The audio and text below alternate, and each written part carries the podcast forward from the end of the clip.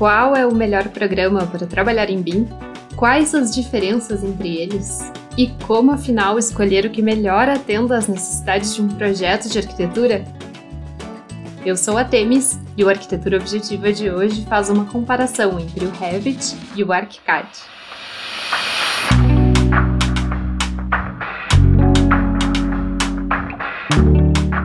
O episódio de hoje é para quem está querendo abandonar o AutoCAD e o SketchUp de vez para entrar no mundo do BIM, mas ainda está na dúvida de qual software adotar. Mesmo quem ainda não domina o BIM provavelmente já sabe que os programas mais usados são o Revit, da Autodesk, e o ArchiCAD, da Graphisoft. Porém, embora ambos se proponham a objetivos similares, eles têm algumas diferenças. O Revit tem um público maior, porque é usado não apenas por arquitetos, mas também por engenheiros para os projetos de estruturas e instalações complementares. Já o ArchiCAD foi muito mais desenvolvido para os arquitetos e, com alguma frequência, é o favorito entre eles. Mas vamos ver com mais detalhes as diferenças entre eles. Uma boa maneira de começar a avaliar essa migração para o BIM é conhecer a viabilidade de uso dele com o nosso equipamento, ou seja, com o nosso computador. O Revit, por exemplo, funciona apenas no Windows, ainda não existe uma versão para o Mac. Ele também exige uma máquina um pouco mais robusta, e os arquivos gerados são mais complexos e mais pesados em comparação com os do ArchiCAD, que por sua vez vai gerar arquivos mais leves e vai exigir um pouco menos da máquina. Outra vantagem do ArchiCAD é que, além da versão para o Windows, ele também tem a versão para o Mac, eu não vou entrar em detalhes aqui sobre quais são os requisitos que o computador precisa ter, mas você consegue encontrar bem facilmente essas informações no site da Autodesk e no site da Graphisoft. Bom, depois de passar por essa fase de analisar a viabilidade de instalação no nosso equipamento, é interessante também avaliar o impacto do processo de aprendizagem na hora de migrar do AutoCAD para o BIM. Nesse quesito, já devo dizer que provavelmente o ArchiCAD sairá vencedor é que ele tem uma interface e uma usabilidade muito mais amigável do que a do Revit, que com bastante frequência é visto como um software assim meio durão, um pouco mais difícil de usar e de aprender. Não que a interface do Revit seja ruim, ela é muito boa e também é bastante intuitiva, principalmente para as ferramentas básicas. Mas entre os usuários de BIM encontramos com bastante frequência relatos de que a interface e a usabilidade do ArchiCAD são realmente mais atrativas e tornam o aprendizado mais fácil. Por isso, normalmente, aprender a usar o ArchiCAD leva menos tempo do que aprender a usar o Revit. Um outro detalhe que vale a pena comparar entre os programas é o template, que é algo super importante para uma boa representação dos projetos. Ambos os programas são capazes de gerar desenhos de excelente representação gráfica e possibilitam a criação de desenhos bastante autorais, com diferentes modos de visualização, personalização de cores, etc. Os dois vêm com um template nativo, que inclui padrões de visualização, biblioteca de blocos, achuras, espessuras de linhas e escalas, por exemplo, que possibilitam um trabalho de imediato de boa qualidade, sem precisar configurar muita coisa. Mas, de maneira geral, a maior parte dos usuários de BIM considera que o template do ArchiCAD é melhor do que o do Revit. O template do ArchiCAD é mais completo e traz adaptações aos padrões de construção e representação gráfica regionais. Na versão brasileira, por exemplo, ele considera a fórmula de Blondel para o cálculo do desenvolvimento dos degraus das escadas. Então, se você for optar por usar o ArchiCAD, é vantajoso usar a versão nacional do programa. Bom, mas uma das coisas que mais preocupa quem está na dúvida se é viável ou não fazer a migração para o BIM é o uso dos blocos de mobiliários, equipamentos e objetos, não é mesmo?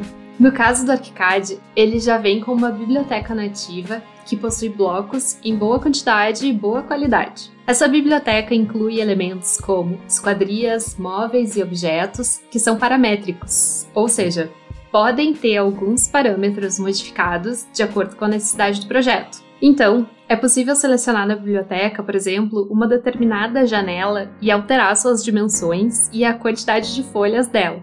Mas digamos que você escolheu uma cadeira de uma marca X e que não está na biblioteca nativa. Isso também é facilmente resolvido, porque o programa permite que sejam importados tanto blocos de famílias do Revit quanto blocos do SketchUp para o modelo, o que pode ser feito arrastando o arquivo para dentro da janela do ArchiCAD. Só tem duas ressalvas. A primeira é que talvez o bloco que veio do SketchUp precise de alguns ajustes manuais para ter a representação melhorada em planta, porque ele pode vir com muitas linhas. E a segunda ressalva é que os blocos de SketchUp às vezes são mais pesados, porque eles têm muito mais polígonos. Então, é importante usar esse recurso com cuidado para não sobrecarregar demais o arquivo. Por outro lado, no Revit, os blocos funcionam de uma maneira um pouco diferente. E para contar um pouco da minha própria experiência, eu comecei aprendendo BIM no ArchiCAD e eu me acostumei a usar a biblioteca nativa dele, que é bastante boa. Então, depois, quando eu comecei a usar o Revit, eu confesso que fiquei um pouco decepcionada com os blocos nativos dele, principalmente com relação às janelas. Diferentemente da biblioteca do ArchiCAD, que já tem ali uma boa variedade de esquadrias, Trabalhando no Revit, provavelmente você não vai encontrar na biblioteca dele a janela exatamente do jeito como você precisa para o seu projeto. Para usar esquadrias, assim como outros elementos exatamente da maneira como você quer, será necessário encontrar na internet os blocos, que no Revit são chamados de famílias. Fazer o download e inserir no seu modelo. Esse processo é bastante simples. O único problema é que ainda não há uma disponibilidade assim tão grande de famílias para download. Muitos fabricantes de componentes da construção e de móveis já estão produzindo essas famílias e colocando à disposição para o download. Mas isso ainda nem se compara com a quantidade de blocos do SketchUp que a gente consegue achar na internet. Agora, um ponto muito positivo é que, assim como no ArchiCAD, no Revit também é possível importar blocos do SketchUp bem facilmente. Bom, até o momento pode parecer que o ArchiCAD está à frente na batalha, mas a disputa não é tão desigual assim. Caso contrário, o Revit não seria o software com o maior número de usuários.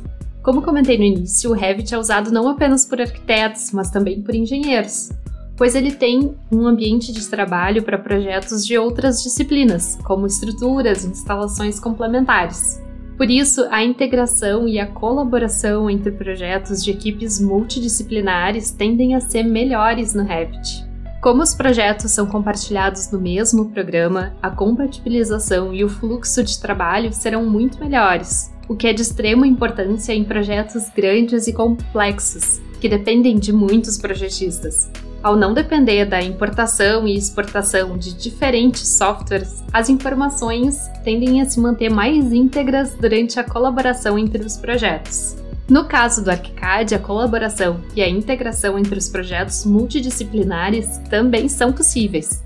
Mas nesse caso, como ele é um software voltado mais para arquitetura, ele necessariamente depende da importação de um arquivo extraído de outro software. Para isso, o projeto a ser incluído na base de arquitetura deverá ser exportado em formato IFC. Da mesma forma, é possível exportar um arquivo IFC a partir do modelo desenvolvido no ArchiCAD, quando, por exemplo, se desejar enviar, digamos, ao engenheiro de estruturas o projeto arquitetônico. Aliás, entender o que é um arquivo IFC é algo bem importante quando se trabalha em BIM. Para quem ainda não conhece, o IFC é um formato de arquivo de padrão aberto que serve para fazer justamente esse intercâmbio de dados entre equipes. Ele é um formato que pode ser importado ou exportado nas plataformas BIM, ou seja, tanto no ArchiCAD quanto no Revit. Ele consegue armazenar o modelo com toda a sua geometria e os seus elementos e também as informações sobre eles. Acontece que isso não ocorre de maneira perfeita. Nessa exportação, pode haver perdas de alguns dados, o que pode gerar a necessidade de ajustes manuais depois. De maneira geral, estudos mostram que a transição de modelos através de arquivos IFC do Revit para o ArchiCAD tende a ser melhor, com menos perdas de informação, do que no sentido contrário, do ArchiCAD para o Revit. Bom, e para quem gosta de fazer imagens renderizadas, a pergunta é: como isso pode ser feito no BIM? Tanto o ArchiCAD como o Revit possuem ferramentas de renderização nativas, isso é, o render pode ser feito dentro do próprio programa sem nenhum outro aplicativo. Mas, porém, todavia, contudo, entretanto, essas ferramentas não têm resultados muito satisfatórios, nem no Revit, nem no ArchiCAD. O que se costuma aconselhar é o uso de outro programa que consiga se integrar ao BIM para fazer a renderização, Nesse sentido, tanto o Revit quanto o ArchiCAD se integram com renderizadores muito bons, como o Enscape, o Twinmotion, o V-Ray e o Lumion. Com qualquer um desses, dá para criar imagens super impressionantes. Bem, e além dessas comparações gerais entre os principais recursos dos programas, vale ressaltar algumas ferramentas específicas que ajudam muito na hora de projetar. No caso do Revit, ele oferece duas ferramentas bem úteis que o ArchiCAD não tem: as cotas temporárias e a visualização de várias vistas ao mesmo tempo. As cotas temporárias aparecem quando a gente clica em algum elemento. A principal vantagem disso é que, além de você visualizar as dimensões sem precisar chamar nenhum comando, você também consegue modificar as dimensões dos elementos ao editar o número da cota. Pode parecer só um detalhe, mas na verdade isso acelera bastante a modelagem. A outra ferramenta que se destaca no Revit é a visualização de várias vistas ao mesmo tempo através da ferramenta que se chama Vistas Lado a Lado. É possível ver na mesma tela para você editar simultaneamente, por exemplo, uma planta, um corte e um 3D. Isso também facilita bastante a modelagem. Já no ArchiCAD também acho interessante ressaltar dois aspectos que ajudam muito na hora de projetar. A primeira é a ferramenta que se chama Morph. Ela serve para desenhar formas livres, o que significa que você pode modelar qualquer elemento com ela, desde vigas metálicas até objetos decorativos para os interiores.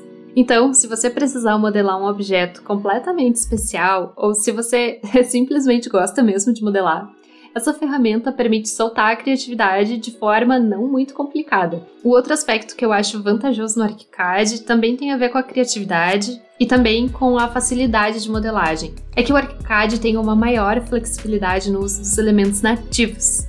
Por exemplo, é possível usar a ferramenta de lajes para modelar uma bancada de cozinha. Esse tipo de procedimento não é possível no Revit, e aliás, pode ser acusado de gambiarra pelos usuários mais fiéis. Mas a verdade é que essa flexibilidade acaba facilitando o trabalho do arquiteto, que por natureza gosta de inventar soluções personalizadas. Por esses e outros motivos, é possível afirmar que existe uma tendência de que o Revit seja mais usado em escritórios um pouco maiores, que desenvolvem projetos mais complexos em parceria com equipes multidisciplinares. Enquanto isso, o ArchiCAD tende a ser mais usado em escritórios de porte pequeno e médio e por pessoas que trabalham de maneira autônoma. Mas o contrário também existe. E há até mesmo casos de escritórios que usam os dois programas, a depender do projeto que está sendo desenvolvido. Ambos os programas são ótimos e possibilitam o desenvolvimento dos projetos em um ambiente único e muito mais otimizado quando comparado ao processo projetual que usa AutoCAD e SketchUp. Então, não é possível afirmar que um programa é melhor do que o outro. A escolha entre o Revit e o ArchiCAD vai depender dos objetivos e das preferências de cada profissional.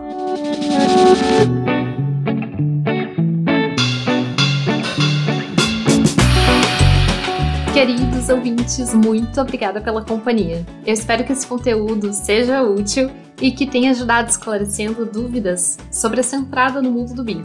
Então, se você aprendeu algo novo, aproveite e envie ele para outras pessoas que também possam se interessar. Ou então compartilhe ele nos seus stories e marca o perfil da Arquitetura Objetiva. Assim, além de compartilhar um conteúdo que pode ajudar outras pessoas, você também apoia aqui o nosso crescimento.